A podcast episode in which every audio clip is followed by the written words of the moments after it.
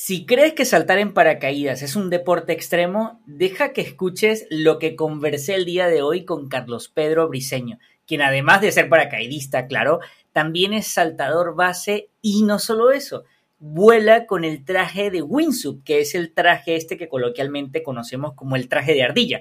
Esa, eh, no sé si has visto algunas fotos por allí donde las personas pues abren sus piernas y sus manos y tienen un traje que parecen una ardilla cuando saltan de un árbol en otro. Porque fíjate, este traje les permite saltar desde las montañas más altas del mundo y hacer vuelos, vuelos rasantes en donde literalmente van tocando la copa de los árboles. Pero antes de que escuches todo lo que Carlos tiene para contarnos el día de hoy, quiero invitarte a que nos sigas en nuestra red social en la que estamos más activos, que es en Instagram, arroba aerozona-bajo. Y aunque pueda parecer extraño porque estás escuchando este episodio en, alguna de las plataformas de podcast, quiero que sepas que también este contenido está disponible en la plataforma de YouTube en video también, porque esta entrevista se graba en video y en audio. O sea que puedes oírla aquí donde la estás escuchando ahora, pero también puedes verla si en algún momento de eso que estás haciendo turismo online por YouTube, te consigues uno de nuestros videos, pues que sepas que también lo puedes disfrutar por allí. Así que sin más, no quiero eh, quitarte más tiempo porque de verdad me interesa que escuches este episodio de principio a fin porque está súper interesante. Y bueno, este es el episodio número 10.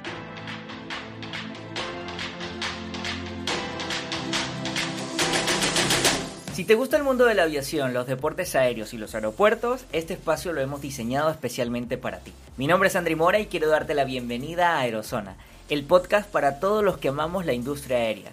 Cada semana tenemos un nuevo episodio en el que vamos a estar hablando con personas que tienen o tuvieron un papel relevante dentro de la industria de la aviación. Si estás escuchando el podcast desde Spotify o desde Apple Podcast, te recomiendo que le des seguir al programa y si lo estás haciendo desde iBox, suscríbete. La idea es que no te pierdas las historias, anécdotas, experiencias y todas las cosas interesantes que vamos a estar compartiéndote semana tras semana con los invitados de lujo que vamos a tener aquí en el programa. Y aunque aquí se me fue con un poquito de verso, ya no le demos tanta vuelta al asunto y ahora sí, vamos a lo que vinimos. Bueno, Carlos, bienvenido a un nuevo episodio de Aerozona. ¿Cómo estás? Muy bien, ¿y tú? ¿Cómo andas? Todo bien, todo bien. Carlos, estás en Estados Unidos, Arizona. Sí. Qué bueno. Carlos, este, bueno, como lo comentábamos antes de empezar a grabar, eh, aquí pues compartir sobre tu experiencia como paracaidista, con otra especialidad que ya me vas a contar un poquito de qué se trata, porque la verdad no conozco de, ese mundo. Pero lo que sí me llama la atención, Carlos, es que en alguna oportunidad en tu vida estabas trabajando en el área de costos y de un momento a otro decidiste dejar eso para irte al mundo del paracaidismo. La lo primero es, ¿no te dijeron, hey, estás loco, Carlos, ¿cómo estás haciendo eso? Bueno, sí, claro, siempre la gente ve el paracaidismo como un deporte de locos. Eh, el cual es este no es cierto, porque si fuéramos locos, este, estuviéramos todos muertos, entonces, porque no estuviéramos este, tomando todas las medidas necesarias para sobrevivir y, hacerlo eh, de una manera segura. Pero sí, bueno, estuve trabajando eh, en costos fue porque apenas me gradué de la universidad, eso fue todavía no era paracaidista y la idea es que iba a ser paracaidista cuando yo pudiera financiarme el, deporte yo mismo porque mis padres me dijeron que no me iban a dar ni un centavo para eso. Entonces tuve que esperar a que tuviera mi propio, o sea, mi primer trabajo formal que pudiera en el que pudiera financiar el, el, costo del curso y el equipo y todo eso. Y apenas lo hice, que fue apenas empecé a trabajar en, esa, un proyecto petrolero en Venezuela, eh, nada, me quedé súper este, así fiebrudo y, y, lo único que pensaba era que llegara el fin de semana para poder ir a, a saltar. Y yo estaba trabajando en, en José, en donde quedan las refinerías por Puerto La Cruz y, y eso sea, me quedaba a la zona de salto que queda en San Juan de los Morros, me, o sea, eran como seis horas de manejada. Entonces, siempre me iba los viernes directo del trabajo para Caracas, ahí dormía esa noche y al día siguiente a las 4 de la mañana, 5 me iba para San Juan de los Morros y así casi que todos los fines de semana que estuve viviendo allá en Puerto La Cruz, casi que todos los fines de semana me tiraba esa manejada super heavy para poder saltar todos los fines de semana claro, imagino yo, em, empezaste con un salto tándem y luego hiciste tu curso como paracaidista allí mismo en San Juan de los Morros. No, bueno, nunca hice un tándem, hice el no. curso, no, hice el curso directo y el curso era eh, saltando del avión tú solo ya con tu paracaídas y te guindabas como que era un Cessna 182, un avión pequeño. Te guindabas de la riostra y el, instructor estaba en la puerta del avión con el pilotín, que es lo que induce que se abra el paracaídas, y tú estabas guindado como una bandera en la riostra, así que...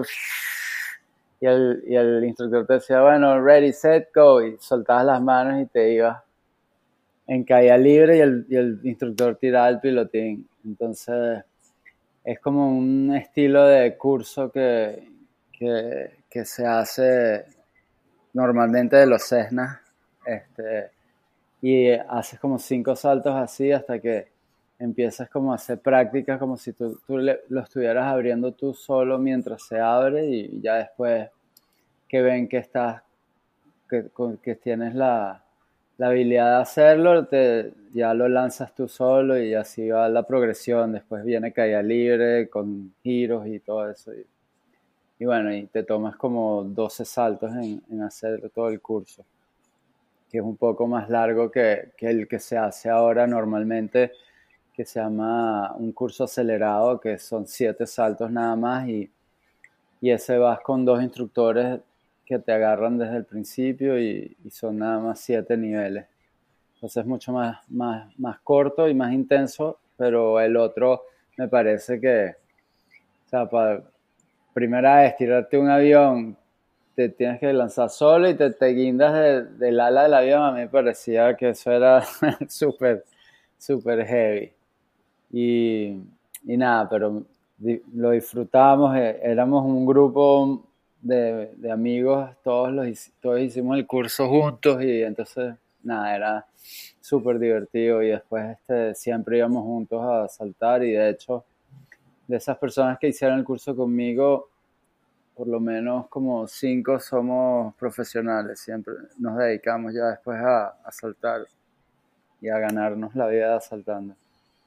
Qué increíble. E, eso, eso me da curiosidad, ¿no, Carlos? Porque, a ver, mucha gente dice, sí, es que eso es un deporte, una afición, pero, a ver, se, se, ¿cómo, o sea, ¿cómo dejas un empleo tradicional, sea en el área que seas, para vivir de esto? O sea, ¿cómo, ¿Cómo, fueron esos inicios en tu caso? Sí, no fue la noche a la mañana, fue, o sea, dejé de trabajar en esa compañía fue porque justamente cuando se acabó el proyecto, justamente coincidió con el paro petrolero que hubo en Venezuela, que duró como un mes, un mes y algo. Y, y bueno, y el segundo trabajo que estaba pautado después de eso era era un trabajo fijo ya en Citgo Latinoamérica y por el paro no se dio, entonces de ahí me tocó empezar a ver qué, iba a hacer y, mientras estaba en el paro me fui a la isla de Margarita y me conseguí con un amigo que estaba haciendo un programa de deportes extremos en un canal que se llama Meridiano en Venezuela y, y hablamos y dijimos, ah, bueno, vamos a hacer un programa juntos, pero que sea como de viajes y eso, entonces de turismo. Y empezamos a hacerlo y se llamaba Aventuras sin Límites. Hicimos como dos temporadas de, de seis capítulos y, nada, este, ahí empezamos como, ahí empecé como que a trabajar ya en la parte también de producción, de, de cómo producir un programa, de, de camarógrafo, de tal. Entonces, todo esto, mientras tanto, seguía saltando y bueno, y, haciendo las aventuras del programa. Y,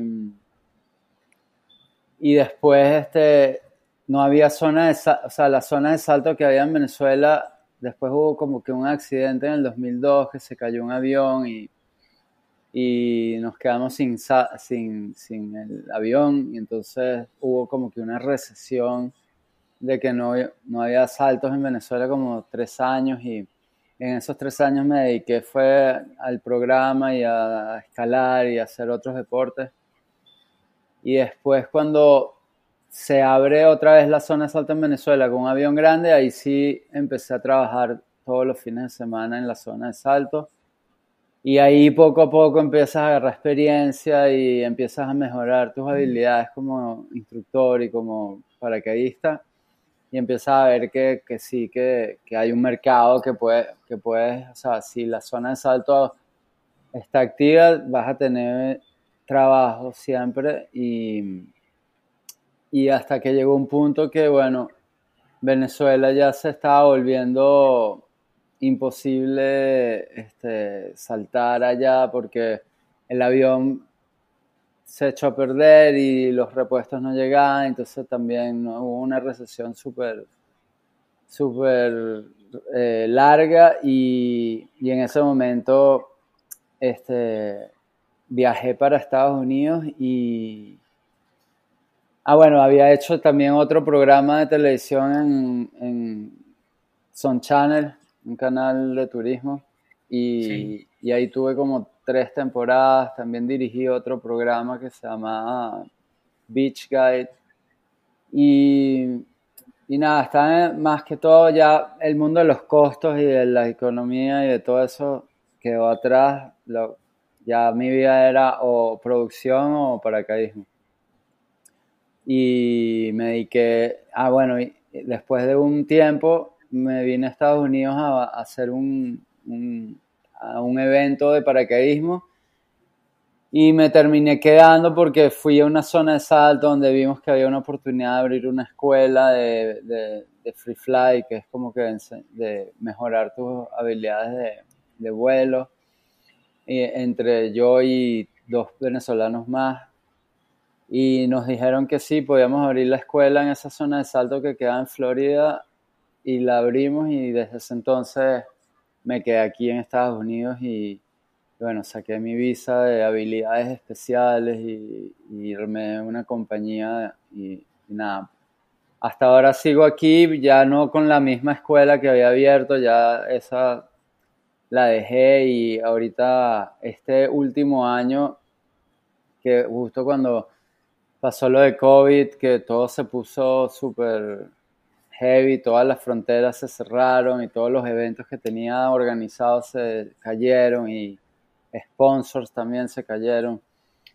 Eh, me salió una oportunidad de venirme a Arizona a trabajar para una compañía que está dedicada al desarrollo y entrenamiento de equipos militares. Entonces, eh, entrenamos a los Marines que es el, contrato más grande de la compañía y tenemos este, como 10 cursos al año de los Marines, vienen eh, equipos de militares de Inglaterra, de Alemania, de, Irlanda y también los entrenamos y, y, esta compañía también desarrolla el equipo como tal, el paracaídas es desarrollado por esta compañía que trabajo, entonces como que somos los especialistas en este tipo de, equipos militares.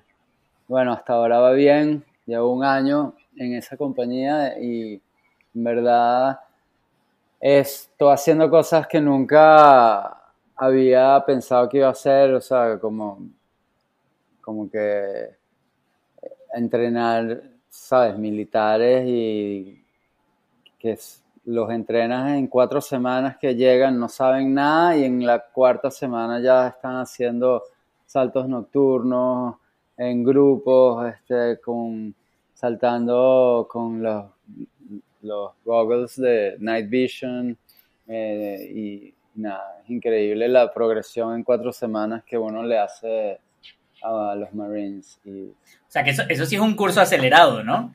sí, eso es un curso acelerado y, y, es muy heavy, o sea, eso no es como que no cualquier persona lo pudiera hacer en verdad. Claro, wow, qué increíble, ¿no?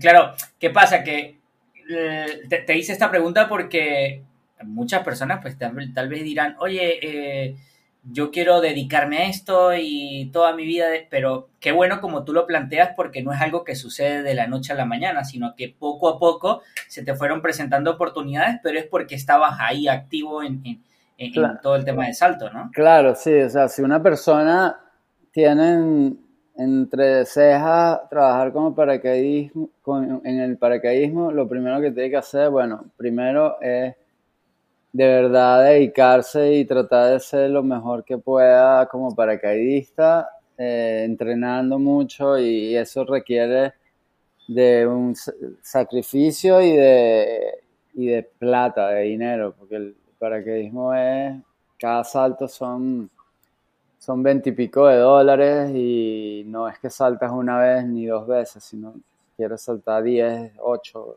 las que sea al día y vas un fin de semana y te tiras 16 saltos, entonces tienes que tener una fuerza que gracias a Dios, bueno, la tuve en un momento y después cuando ya te eres más o menos ya capaz de, de tener estudiantes o de trabajar en la zona de salto, así sea empacando los paracaídas o trabajando en la oficina en la zona de salto, ya eso te mete en el mundo del paracaidismo y ya como que si trabajas en la zona de salto, entonces los saltos del staff son más baratos, entonces ya como se te empiezan a alinear las cosas para que tengas más experiencia y puedas este, hacer más saltos y bueno, mientras más saltos vas mejorando y, vas también mejorando la calidad de, de paracaidista que, que quieres ser. Y, y, bueno, y puedes ser instructor, puedes, puedes trabajar para otras compañías eh, que requieren instructores con experiencia y eso. Claro, que, si tú te pones a ver, tampoco es que hay muchos profesionales, como decir, una carrera tradicional que se dediquen hoy en día al paracaidismo. Entonces, claro, al mismo tiempo tampoco la cantidad de ofertas no debe ser tan grande como lo es en un mercado tradicional, pero igual siento que hay oportunidades. Sí, claro, la, la industria del paracaidismo a, nivel mundial global es 0. algo por ciento de, de, todas las oportunidades que hay en el mundo, ¿no? Y la población que es paracaidista también es súper mínima, pero son, es, un, es una comunidad que que bueno, que si, si, si de verdad estás buscando trabajar, vas a conseguir trabajo haciendo lo que sea y ya después de ahí vas buscando tu camino de, qué es lo que quieres hacer. O sea, si, aunque no, no quieras ser em, empacador de, de paracaídas, de repente te va a tocar hacerlo, pero nada más para... Bueno, primero que los empacadores básicamente son los que ganan más dinero en la zona de sal. Después, este, vas a tener dinero para poder saltar después y, bueno, y vas agarrando tu camino ahí, pero, pero sí, no es una, no es algo así como que una carrera que, sales del colegio y dices, ah, bueno, voy a ser paracaidista y eso es lo que va a hacer. O sea, eso no lo sabes todavía hasta que ya seas paracaidista por hobby y después veas si, si de verdad quieres ser paracaidista o si esa es tu, si esa es tu pasión y eso es lo único que has pensado toda tu vida, claro, es súper factible hacer, o sea, llegar a vivir del paracaidismo. No vas a ser millonario ni vas a, o sea, no, sé, es una, también es una carrera como que es por pasión y, y, y es algo que, que nos llena el día a día y no estamos tanto pensando en el futuro, porque de verdad el, futuro, el futuro no existe, entonces está pensando siempre que uno va a hacer las cosas en el futuro eh, es como que engañarse en vez de vivir el presente y, hacer lo que uno puede en el presente y el futuro si viene, viene y si no, bueno, viene.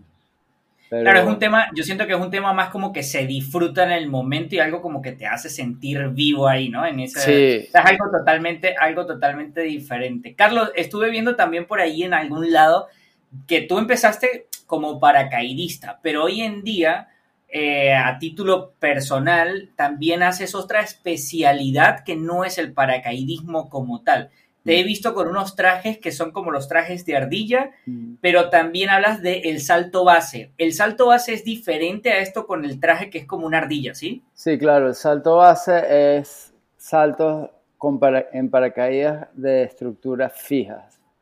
Como la, palabra, la palabra base es un acrónimo, eh, en inglés es eh, Building, Antenna, Span and Earth, que son edificios, una antena, un puente y un, cliff, una montaña.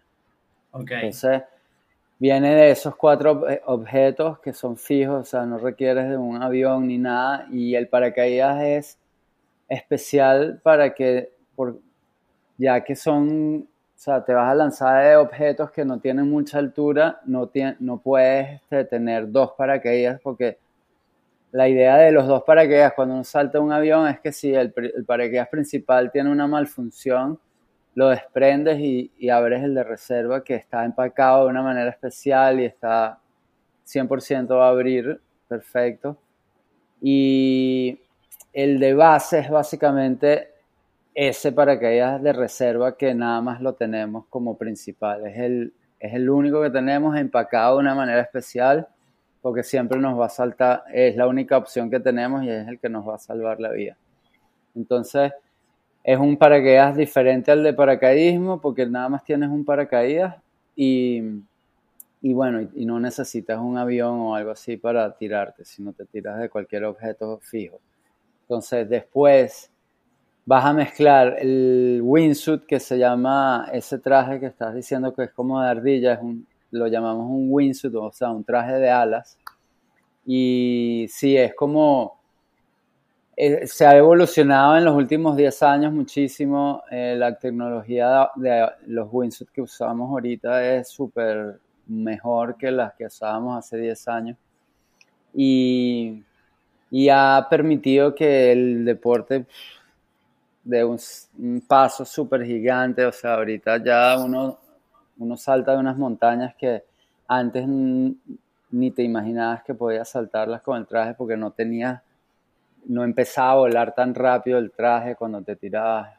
Entonces ahora se presurizan, es como que es un traje que tiene unas entradas de aire y es como si te tuvieras metido un colchón de aire, que cuando te tiras esas entradas de aire agarran el aire y lo, y lo mantienen ahí, se vuelve un, ala rígida. Entonces estás metido en un ala y, vas, vas volando el ala. Y tienes el paracaídas para abrirlo para poder aterrizar, porque no puedes aterrizar ese traje sin abrir el paracaídas. Todavía. Este... ¿Y ahí llevas reserva también o no? No, ese, o sea, cuando lo haces del avión, con el, o sea, pues lo puedes, tú empiezas a hacerlo desde el avión, aprender a volar el traje. Entonces, por el avión este tienes dos paracaídas, este, mucha altura, mucho tiempo para practicar todo. Después que eres bien experto con el traje saltando del avión y ya sabes hacer salto base, mezclas los dos, entonces te vas a una montaña suficientemente vertical y, alto la pared para poder hacer tus primeros saltos de una montaña con el traje. Entonces ahí sí llevas el paracaídas es nada más de salto base porque te estás lanzando de una montaña que es bajita y no vas a poder eh, desprender el equipo y abrir otro paracaídas, sino cuando son, siempre que hagas wingsuit del avión vas a ir con dos paracaídas cuando vas a wingsuit de una montaña o de un objeto fijo, vas con un solo paracaídas y, que es el equipo de salto base. Wow, y, recuerdas ese primer eh, salto en wingsuit en, en, una montaña como tal que, porque pasan cerca, o sea, yo veo los videos, no sé si es el efecto de la cámara o qué, pero se ve que pasan súper cerca de la montaña. No, sí, sí, pasamos cerca, o sea, tú mismo, lo, tú mismo decides cuánto cerca quieres pasar y, y bueno, es como que adictivo la sensación, es la sensación más adictiva que puede existir volar un wingsuit cerca de la montaña. Antes, antes cuando empecé, la idea era volar lejos de la montaña y abrir el paracaídas sin problema. Ahora, ya hace unos años acá, bueno, ya uno como que ve la habilidad que tiene, la agilidad y el range que tiene el, el wingsuit de volar y te permite volar para donde quieras y con una precisión súper este, buena de que si le, no sé si has visto, hacemos a veces unas competencias de targets, entonces ponemos un target como una diana. Ya lo vi, ya te, iba, ya te iba a comentar de eso, que tienes ahí en tu cuenta o no. Y entonces este, eso es, como un evento que hacemos en China y, y ahí este, la precisión es tan perfecta que haces, o sea, haces diana perfecto si, si lo calculas bien. Entonces, sí, desde hace muchos años acá ya no nos vamos, saltamos y tratamos de hacer una línea en la montaña y después si te separas de la montaña ya eres este, lejos de la pared. ¿Y dónde hiciste tu primer salto así? En, en Italia, en un lugar que, que, todavía sigo yendo y es uno de mis favoritos, se llama Monte Brento queda cerca en el sur del lago di Garda y es un lugar bellísimo. Es uno de mis preferidos. Italia, en verdad Italia en general es uno de mis países preferidos. La comida, la gente, el clima, todo. Este, y, ese, esa montaña es especial para las personas que quieren hacer su primer salto con el wingsuit ideal. Claro, yo, yo, yo, me, yo digo, eh, esto, como tú dices, ¿no? Es muy adictivo para quienes lo practican, porque me imagino que la sensación de adrenalina es brutal. Pero la limitante aquí es que, mm, o sea, tienes que ubicar el sitio idóneo para poder hacer estos saltos. Y no, es que estamos hablando, no voy a la vuelta de la esquina aquí. Eh, aquí hay uno y luego manejo seis horas y está el otro. Pueden haber lugares donde sí es así, ¿no? Pero, por ejemplo, tú ahorita vives en Estados Unidos si quieres hacer un salto de este tipo, ¿tendrías que viajar a otro país? No, bueno, la belleza de haberme mudado para Arizona es que yo vivía antes en Florida, en Florida no hay, no hay montañas, es flat, lo que hay es mar y ya. Entonces, básicamente cuando vivía en Florida sí esperaba todo el año para ir a Europa y irme a saltar en las montañas en los Alpes de, de Francia, Italia, Em, eh, eh, Suiza, todos esos, a Noruega, a, a ¿qué más? Este, Francia, Italia, Suiza, Noruega. En, China es donde hacen lo de la Diana, ¿no? Que comentaste sí, en, China siempre hacíamos este, esta competencia, el World Wingsuit League. Y, y, ahora aquí en donde vivo, eh, en Arizona, tengo una montaña donde tengo seis diferentes exit, o sea, salidas de, de wingsuit base. O sea, me puedo tirar con mis trajes, con el wingsuit, a una hora de aquí de mi casa.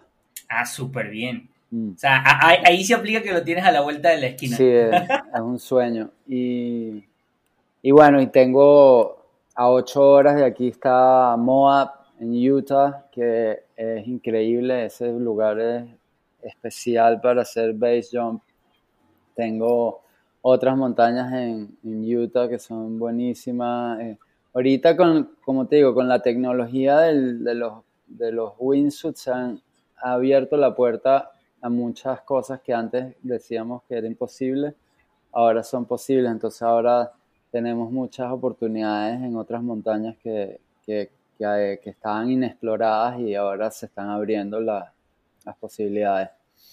En Washington State allá en, cerca de Seattle también es bellísimo, O sea que ya, ya, ya pueden, con, la tecnología, pueden ir a otras zonas que tal vez antes no podían. Pero me, da curiosidad mucho, Carlos, es cómo haces cuando vas por primera vez a saltar en una montaña.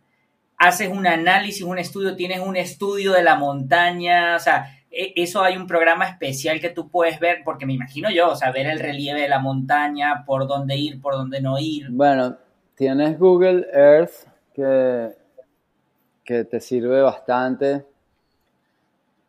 eh, tienes, bueno, lo mejor es analizar con Google Earth, ir al spot, verlo desde abajo y el último es subir hasta el punto. Tienes un láser que te permite ver este, a cuánto cuántos metros está el primer impacto, cuánto tiempo, cuántos metros más allá está el otro, el ángulo que, va, que vas teniendo. El láser llega hasta muchísimos metros, entonces tienes como que ya un perfil de la montaña de, de cuántos metros y, eh, necesitas para empezar. Normalmente uno salta a veces con un GPS que te dice, bueno, a 10 metros que te fuiste hacia afuera, ya estabas tantos metros separado, eh, ya estabas volando a, esta distancia. Entonces, como que empiezas a saber cuál es tu curva de, de vuelo y la pones encima del perfil de la, de la montaña que quieras hacer y ves si si, la, si tu curva de vuelo está debajo de la tierra no vas a poder, pero si tu curva de vuelo está aquí, ya sabes que vas hasta a los 20 metros, ya tú estás a 30 metros sobre el piso volando. Entonces, esa, ese estudio también este, ya es algo así como que es matemática, básicamente. ya, ya tú sabes tus números, cuál es la más, eh, tu averaje en todas las situaciones cuál es tu averaje de, de vuelo, o sea, de cuando saltas, en cuánto tiempo empiezas a volar, cuántos, a cuántos metros estás de la pared a los tres segundos, cosas así. Y entonces, con el perfil que uno hace con el láser desde arriba de la montaña, ya ahí tienes una idea de cuántos metros encima de ese, del terreno vas a estar, o si es imposible y no, van, no dan los números y bueno, te, tienes que bajar de la montaña y no saltas y ya. Claro, o sea que tienes que llegar allá arriba a analizar y ver si, si te es viable o no te es viable. Sí, exacto. Siempre que uno va arriba es porque cree que sí y porque buscando de repente en diferentes eh, spots del, del cliff, del, del precipicio, uno va viendo, ah, mira, aquí tengo 100 metros, no, aquí tengo 120, caminas más allá, ah, aquí tengo 140, entonces te tiras del que, del, del que los números sean mejores, pues. Y puede ser a 3 metros más a la derecha o 10 metros más a la izquierda, lo que sea. Yo, yo, me imagino que el primer salto vas como con mucha precaución de no ir tan cerca porque vas analizando esa curva de tu vuelo, ¿no?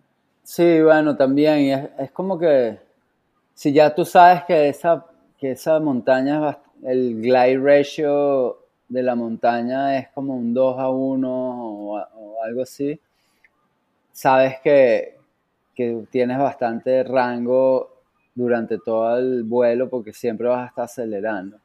Pero si la montaña tiene un pedazo de 3 a 1 que dura tantos metros, entonces ya ahí tienes que, tienes que estar pendiente de que ahí se va a poner flat y de que si estás muy pegado a, la montaña y después no tienes velocidad, te, puedes quedar ahí, pues.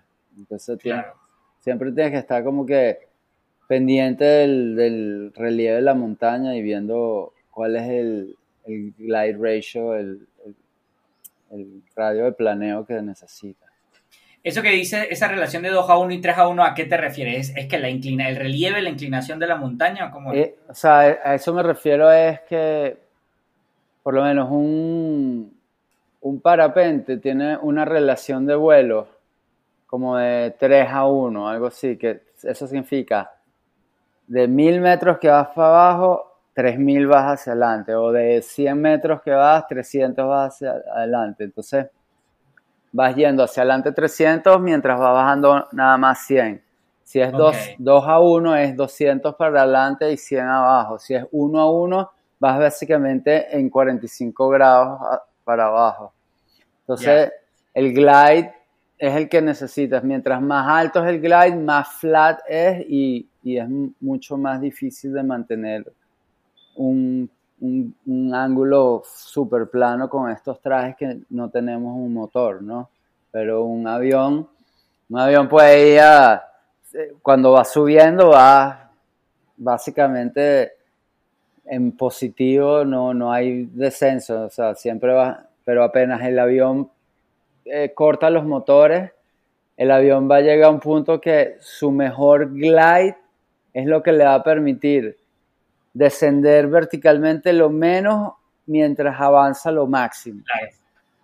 Claro. Entonces eso es lo que uno analiza, que cuánto glide necesitas del punto de salida al punto de, de, apertura, básicamente, donde tienes que abrir el paracaídas. si, si es muy plano, está, es bastante difícil y tienes que analizar si lo vas a poder hacer, si tus números, si normalmente vuelas, has, volado a ese glide ratio por 40 segundos seguidos, eh, pero mientras más empinado es, es mucho más fácil, entonces, porque siempre vas a poder ir más, ¿sabes? Más hacia, hacia la tierra. Claro, vas a ir, vas a ir como sin menos preocupaciones. Exacto, porque en cualquier momento pones, presionas un poco para que sea más plano y ya te separas de la montaña en dos segundos. Claro. Qué, qué, brutal esa parte. ¿Y cómo te iniciaste en, este, en, esta, en esta disciplina, Carlos? O sea, porque vienes de ser paracaidista y luego dices, ¿cómo me voy a especializar en, este tipo de vuelo?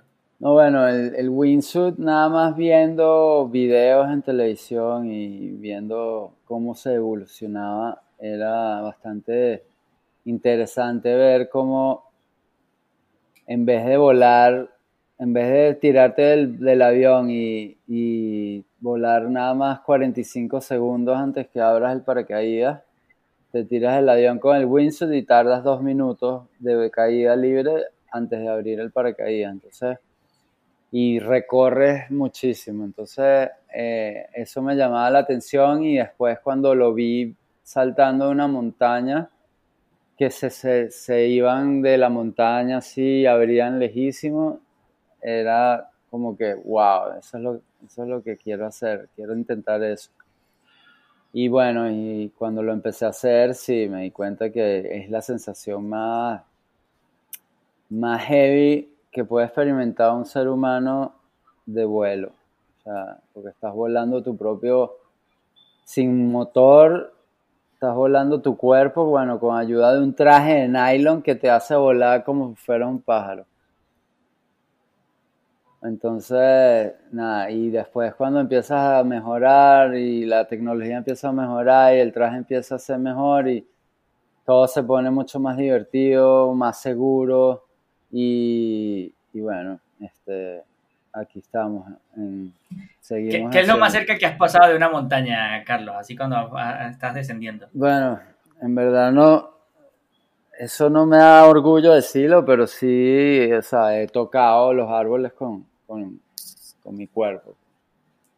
Wow, o sea que, claro, me imagino no te da orgullo porque es, es, muy cerca del peligro. Porque sí, o sea, en cualquier errorcito, cualquier segundo, nada, no lo cuentas, pero, pero sí, este, uno no se pone muy, muy goloso.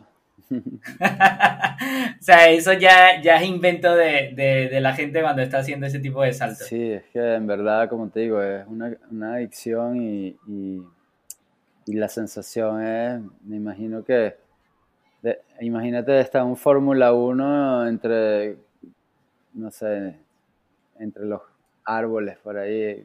y, y, y, sin, y, sin la, y sin la protección del Fórmula 1, porque ahí va, o sea, sin la estructura, sí, sí. Total. Oye, si, si yo cuando veo ese tipo de saltos, que creo, yo, ojo, corrígeme, creo que eso es en China, en donde ponen la diana, no lo sé, que hay, la, misma montaña tiene como un círculo. Ah, sí, eso es un hueco que tiene la montaña. Eh. Pero eso es en China, es ahí mismo donde ponen la diana. Eh, sí, es en ese lugar. Imagínate, si yo veo eso y cuando se ve en la cámara, cómo le apuntan para, para entrar por ahí sin ningún... Claro, luego cuando se ve con más eh, lentitud la, el video, se ve que es grande esa apertura, ¿no? Pero... es gigante. Pues, pasan, pasan formaciones de aviones por ahí. En, Imagínate. Carlos, ¿y qué se necesita para, para hacer este tipo de salto? Obviamente primero ser paracaidista, ¿no? Sí, obvio. O sea, empiezas primero de esas preguntas. Me da risa porque a veces en, mis redes sociales siempre que posteo algo por ahí siempre sale alguien que ¿Cuánto, cuesta hacer eso? Este, ajá, lo quiero hacer una vez, ¿cuánto me cuesta? Sea, sí, lo hace una vez, pero no lo va a poder hacer otra vez. Claro. este, no, tienes que, nada, eso es, o sea, para tirarte una montaña con un traje con alas, tienes que estar ahí, o sea, si lo quieres hacer lo más rápido que puedas, es lo único que vas a tener que hacer es para ser paracaidista, agarrar mucha experiencia como paracaidista, después empezar a hacer el curso de wingsuit, que lo puedes hacer después que tengas 200 saltos y hacerte bastante experimentado en el wingsuit, después hacer el curso de base jump, hacer bastantes saltos de base jump y tener experiencia como base jumper.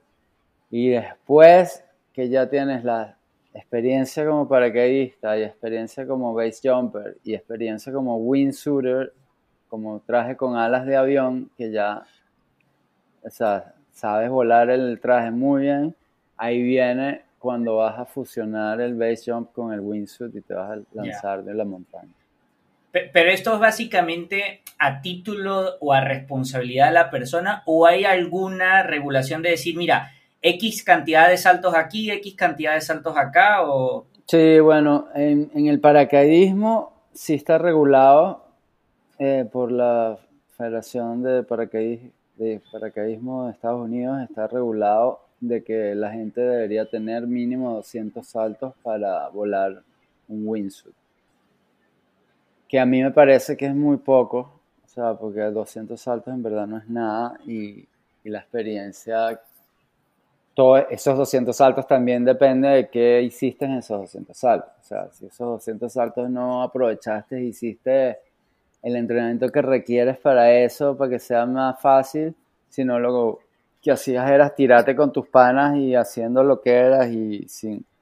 No, esos 200 saltos básicamente para mí no tienen mucho sentido. Más sentido es que, cumplas ciertas este, ciertos requerimientos de, vuelo que necesitas saber, como ciertas técnicas y ciertas cosas que, se te va a hacer mucho más fácil volar un wingsuit sabiendo eso que teniendo 200 saltos haciendo cualquier baño. Entonces, tienes que dedicarte, o sea, esa, eso es lo mínimo requerimiento y ya cuando llegas al salto base, ya sí eres tú tu propio juez. O sea, claro, que, que, si está, te vas a tirar en una zona donde va mucha gente y donde operan algunas personas que hacen su curso ahí y te ven que tú llegas de loquito y te ven, nunca te han visto y, y cuando te ven, ven que que no tienes como que mucha experiencia y te ven, o sea, si te ven sospechoso, te pueden decir, coño, no deberías lanzarte o, no te recomiendo, pero nadie te puede básicamente prohibir que te lances de una montaña que es pública y, de un lugar que es público. Pues. Entonces, el base jump es eso, es bastante rebelde porque no hay ninguna regulaciones ni, ni hay este, ninguna federación o algo así. Siempre hay las escuelas que dan los cursos, sí requieren cierto número de saltos como paracaidistas y cosas así para darte el curso, pero si tú no quieres hacer un curso y un amigo tuyo te enseña, nada, tú llegas al puente y te tiras y ya. Claro, ya, ya hay que dar responsabilidad de cada uno, ¿no? Sí. Sí. Carlos, ya estamos entrando en la recta final acá del episodio y ya para, para finalizar, de todo lo que haces, de paracaidismo, salto base o wingsuit, ¿cuál de ellos disfrutas más? ¿Cuál te gusta más? Bueno, volar, lo que sea, lo disfruto mucho. Eh, si me dices, bueno, ¿qué quieres hacer? ¿Dónde te pongo ahorita ya en un lugar que te ponga a hacer algo que quieras hacer ya? Me voy de una a una montaña con el windsurf. Claro, más adrenalina. Sí, la sensación, eh, o sea, es una paz súper total, no estás montado en un avión. Primero que casi siempre para llegar a esos puntos tienes que escalar la montaña, o sea, tienes que caminarla, disfrutar de la montaña, de la vista, del clima, de los animales que ves, de todo. Yo pensé que subías en helicóptero. No, no, no. Helicóptero en algunas oportunidades se da o pagas el helicóptero, pero casi siempre es caminando. En Europa también hay algunos lugares que hay, ¿cómo se llama? Cable cars, eh, teleféricos y cosas así, lift, y, pues, y a, los aprovechas porque te llegan hasta un punto y de ahí caminas el, otro poquito más y llegas al punto, cosas así, entonces puedes hacer varios saltos durante un mismo día, pero por lo menos si te vas a Noruega o Francia o cosas así, siempre te tiras, este, casi, casi todos los saltos los tienes que tú mismo escalar la montaña, a veces son cuatro horas, tres horas, todo depende de la altura de la montaña. Y bueno, y es como que la misión del día, pues haces tu hiking, disfrutas tu hiking con tus amigos o tú solo, súper espiritual y conectado con la montaña y después te tiras de la montaña disfrutando un vuelo excelente y, eh, eh, eh, te, ahorras, te, ahorras la, la caminata la caminata para abajo que es lo peor. Una, manera muy práctica de subir la montaña y bajar rápido. Mm, Está bien. Bueno, Carlos, la verdad que encantado de tenerte por aquí en, en Aerozona. Este, encantado también de conocerte porque sí te he seguido en las redes sociales desde mi cuenta personal eh, desde hace un tiempo y yo te veía y decía, wow, qué increíble poder hacer eso, pero antes de hacerlo vamos a ver si podemos conversar con Carlos este, eh, incluso aquí en, el, en, Aerosana tuvimos a, unos chicos que tienen una escuela de paracaidismo aquí en Panamá, que estamos ahí este, a punto de coordinar algo para, para hacer el salto. Y nada, o sea, de verdad que me, me, me llena de, de, mucha ilusión poder vivir esa experiencia y ver si se vuelve adictivo, ¿no? Porque ya los que me han dicho, Andri, te, eso te va a volver adictivo.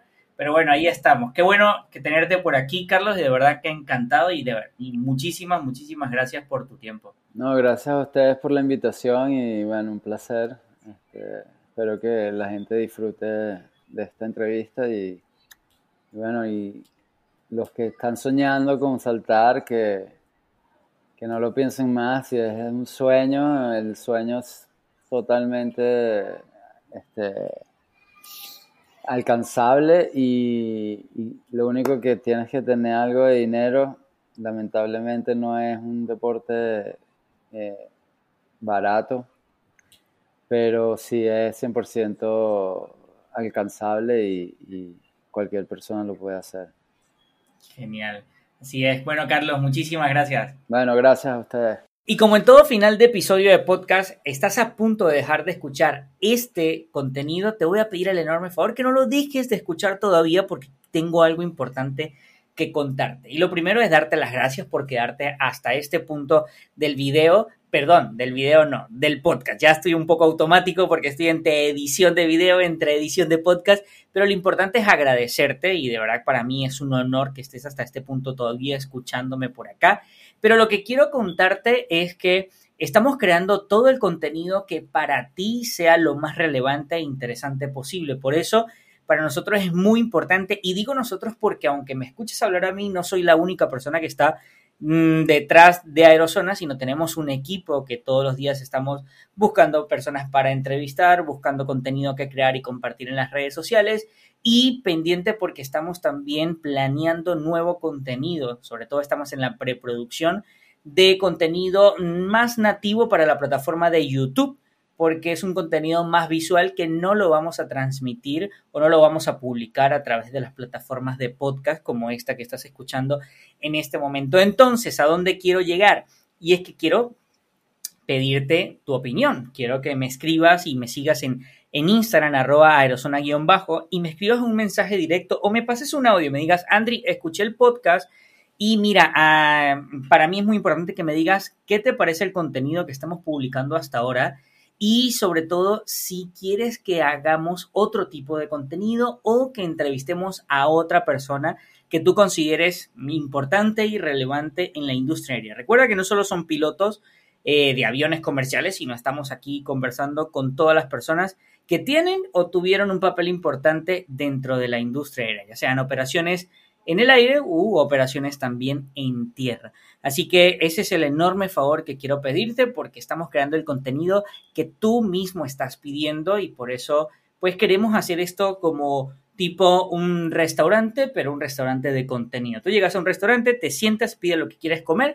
Aquí queremos hacer lo mismo, pero a nivel de plataforma de contenido. Tú te sientas donde estás sentado o caminando o corriendo o andando bicicleta pero quiero que escuches realmente lo que quieres escuchar. Entonces, por eso es importantísimo que me cuentes qué es lo que quieres escuchar para en base a eso nosotros crearte el contenido que realmente estás deseando. Así que sin más, muchísimas gracias nuevamente. Cuídate mucho y nos vemos la siguiente semana en un nuevo episodio.